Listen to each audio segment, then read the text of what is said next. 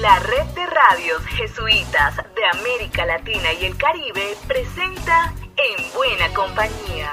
Durante 15 minutos conoceremos lo que hace nuestra gente de las obras y servicios de la Compañía de Jesús en nuestros países. Les invitamos a recorrer estos 15 minutos en buena compañía. Sean bienvenidos y bienvenidas. Amigos y amigas, es una dicha volver a encontrarnos con todos ustedes por toda América Latina y el Caribe en buena compañía. Llegamos a la entrega número 15 y nuevamente me les presento. Soy Alexander Medina del equipo de la red de radios vinculadas a la Compañía de Jesús. Estamos en buena compañía. El Papa Francisco nos ofrece en su palabra de esta semana un mensaje claro sobre la opción preferencial que la educación jesuita debe promover en sus colegios. El padre Lucas López nos las comparte en un minuto. Un saludo a Alexander con motivo del 20 aniversario de la Federación Latinoamericana de Colegios Jesuitas, Flaxi. Francisco nos dirigió algunas palabras. Con Jesús como modelo, el Papa nos impulsa a hacer colegios de puertas abiertas donde los pobres puedan entrar y donde se pueda salir al encuentro de los pobres. Insistió en el discernimiento que tienen que hacer nuestros centros educativos. Deseo que vuestros colegios enseñen a discernir, a leer los signos de los tiempos, a leer la propia vida como un don para agradecer y compartir tengan una actitud crítica sobre los modelos de desarrollo, producción y consumo que empujan vertiginosamente hacia la inequidad vergonzosa que hace sufrir a la gran mayoría. Mi deseo es que los colegios de ustedes tengan conciencia y creen conciencia. Pues eso, Alexander, a crear conciencia en buena compañía. Lucas López, del equipo CEPAL, para la red de radios jesuitas de América Latina y el Caribe. A continuación presentamos la primera entrega del Grito por la Vida en la Amazonía. Es un trabajo del equipo de comunicaciones de la CEPAL en Brasil. En esta oportunidad escucharemos una entrevista que Ana Lucía Farías, desde Manaus, le hace al padre Vanildo Pereira da Silva, coordinador del equipo indigenista del Brasil. Hola oyentes, saludos a todos. Soy Ana Lucia Farías de la Oficina de Comunicación de la Provincia de los Jesuitas de Brasil, Hablo de la Amazonía brasileña. Hoy estoy aquí con el padre Banildo Pereira, coordinador jesuita del equipo indígena en Brasil. Bienvenido, padre Banildo. Cuéntenos un poco sobre la situación de los pueblos indígenas en el contexto ambiental actual de Brasil, particularmente la situación en la Amazonía, por favor. Hola, hola, saludos a todos los hermanos y hermanas que, que nos acompañan en este momento. Los pueblos indígenas de la Amazonía brasileña se encuentran en este momento enfrentando una situación muy dura y compleja debido a que se ha vulnerado sus derechos territoriales, su derecho a la organización, su derecho a la autodeterminación. En medio de la intensificación de la crisis climática y sanitaria que vivimos, lamentablemente el gobierno federal ha aprovechado para dictar políticas de recuperación económica que benefician abiertamente a los grupos financieros y empresariales. Es espantoso ver cómo el confinamiento ha servido para intensificar los megaproyectos mineros, energéticos, de infraestructura y de expansión de la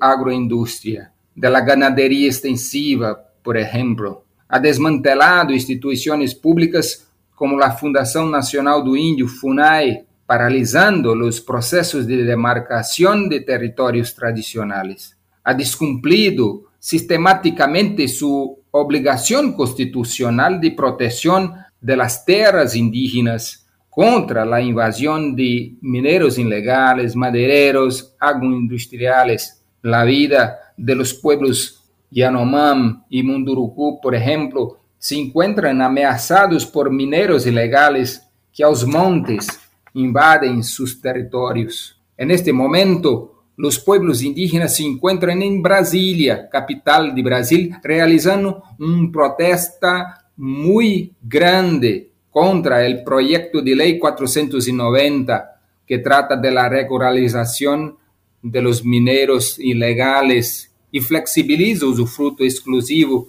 de los pueblos en sus tierras. Los pueblos indígenas siguen firmes en la resistencia en la sabiduría ancestral de los pueblos, en la defensa de un medio ambiente ecológicamente equilibrado.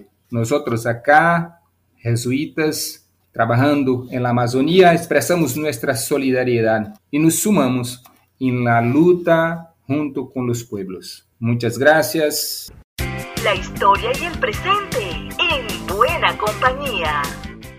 ¿Y qué les parece si escuchamos lo que ocurrió esta semana en la CEPAL? Hola amigos oyentes, soy Tiffany Trejo del equipo CEPAL y estas son algunas de las noticias más importantes de la semana. Con motivo del Día Mundial del Refugiado, diversas organizaciones jesuitas junto a la Red Clamor emitieron 20 recomendaciones para atender la realidad de las personas venezolanas refugiadas y forzadas a migrar. Ya está disponible el boletín Info SJ Cuba correspondiente al mes de junio con algunas informaciones y reflexiones de la labor jesuita en la isla caribeña. Otra noticia a destacar es que durante la primera semana de junio se realizó un retiro ignaciano con jóvenes y adultos amazónicos del territorio ticuna en Colombia, siendo una experiencia muy acogida por la población. Les recordamos que para tener más detalles de estas y otras informaciones, solo deben visitar la página web de la CEPAL jesuitas.lat. A esta hora tenemos contacto con nuestra compañera Adriana Janco desde Bolivia. Conversó con Mauricio López, coordinador del proceso de escucha de la Asamblea Eclesial Latinoamericana. Este es un tema para varios espacios. Presentamos en esta ocasión la primera parte en qué consiste este escuchar a todos desde la Iglesia de América Latina. Nos encontramos con Mauricio López, coordinador del proceso de escucha de la Asamblea Eclesial Latinoamericana. Le consultaremos en qué consiste el proceso de escucha de la Asamblea Eclesial Latinoamericana. Sí, muchísimas gracias. Un saludo afectuoso a todos quienes nos escuchan. Y bueno, creo que un punto de partida esencial es el planteamiento del Concilio Vaticano II para una iglesia que se exprese mucho más a partir del pueblo de Dios en toda su diversidad. Y de hecho plantea que este pueblo de Dios, cuando tiene una experiencia de fe, cuando cree, se vuelve infalible. Ahí hay una clave de discernimiento asociado a la escucha. El Papa Francisco ha insistido y sobre todo en un documento que es poco conocido que se llama Episcopalis Comuni sobre la importancia de recuperar el aspecto sinodal de nuestro ser iglesia. Este aspecto sinodal implica caminar juntos y juntas, pero también plantea claramente esta dimensión de la escucha. Hay una oración muy bonita ahí que dice, pidamos al Espíritu el don de la escucha para escuchar con él al pueblo y pidamos también al Espíritu la capacidad de escuchar al pueblo para descubrir a Dios en él.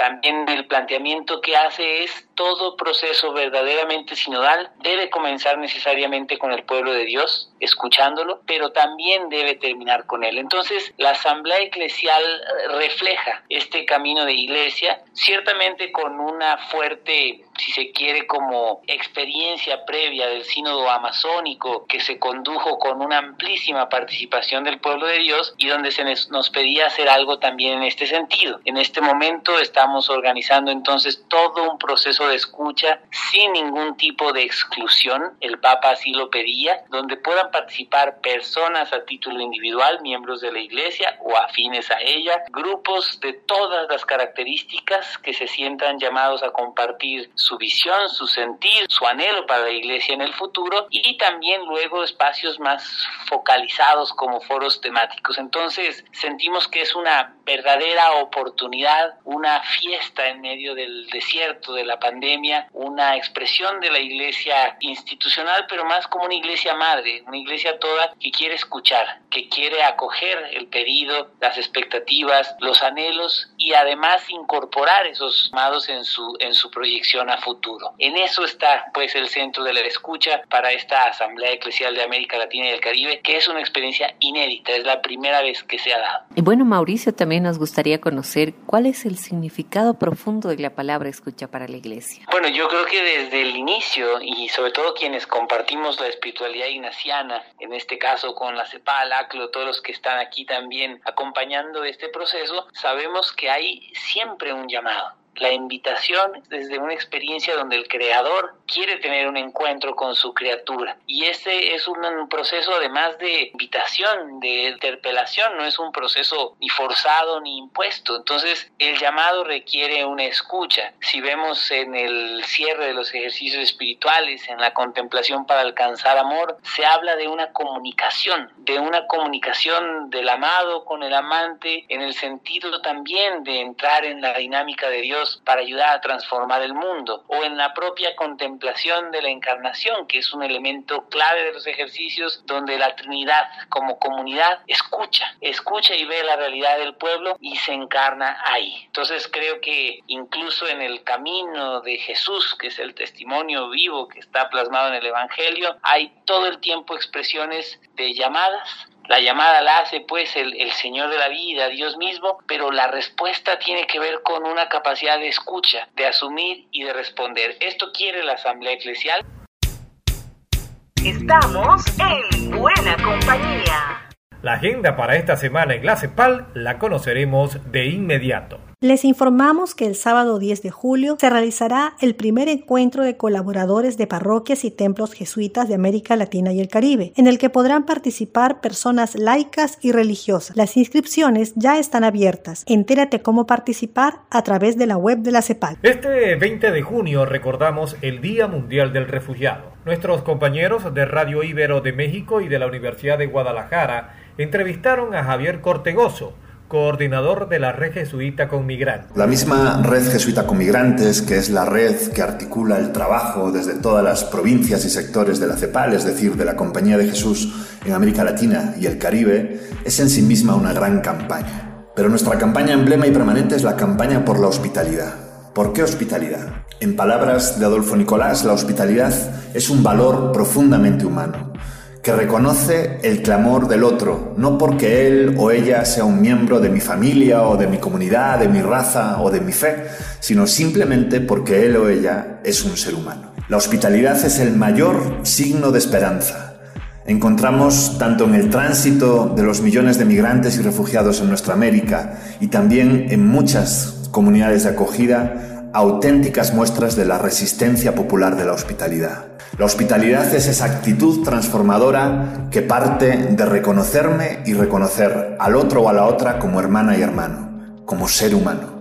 Ayuda mucho para esa comprensión reconocernos cada una y cada uno como personas con una historia de migración detrás, sea la propia, la familiar, la de la conformación de nuestras comunidades. Todas y todos somos migrantes. Respecto a este 20 de junio de 2021, el Día Mundial de la Persona Refugiada, primero que estamos con las personas refugiadas, el 20 de junio y siempre. Lo que está en juego es la vida de millones de seres humanos que se ven obligadas y obligados a huir, literalmente para salvar sus vidas. Pueden acceder a la web de la red, red jesuita con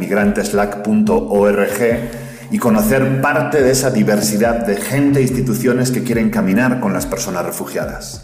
El segundo mensaje que me gustaría reforzar es el de la situación de los casi 6 millones de venezolanos que han huido del país. Ya no solo lo decimos desde la sociedad civil, también el ACNUR lo reconocía en el 2019. En su inmensa mayoría son personas con necesidad de protección internacional. Hoy mismo hemos hecho público un comunicado con 20 recomendaciones para respetar el derecho de asilo y los procesos de integración de la población venezolana fuera de Venezuela. Esta es una colaboración de la Universidad Jesuita de Guadalajara y TESO e Ibero 90.9. Nos despedimos manteniéndonos en sintonía con las reflexiones que nos va dejando la celebración del año ignaciano. Será hasta la próxima. Y recordemos que lo más importante en estos tiempos es cuidarnos primero nosotros para luego poder cuidar a los demás. Un abrazo para todos en buena compañía. En la Biblia Ver el rostro de Dios y la muerte parecen ir de la mano. Como Moisés, que siempre anheló ver el rostro de Dios y no lo pudo ver. Y también como Simeón, que cuando conoció a Jesús dijo que ya podía morir en paz al haber visto al Salvador. San Ignacio, al ser amigo y seguidor de Jesús, tuvo que renunciar a su ego, renunciar a sus apegos, morir a ello y atravesó un profundo proceso de conversión El mundo en la actualidad constantemente nos invita a buscar el dinero, los halagos, los lujos, los reconocimientos, pero debemos preguntarnos, ¿realmente eso es lo que importa? ¿Es lo que vale la pena? Será hasta una nueva ocasión en la que nos volveremos a encontrar en Buena Compañía, una producción de la red de radios jesuitas de América Latina y el Caribe.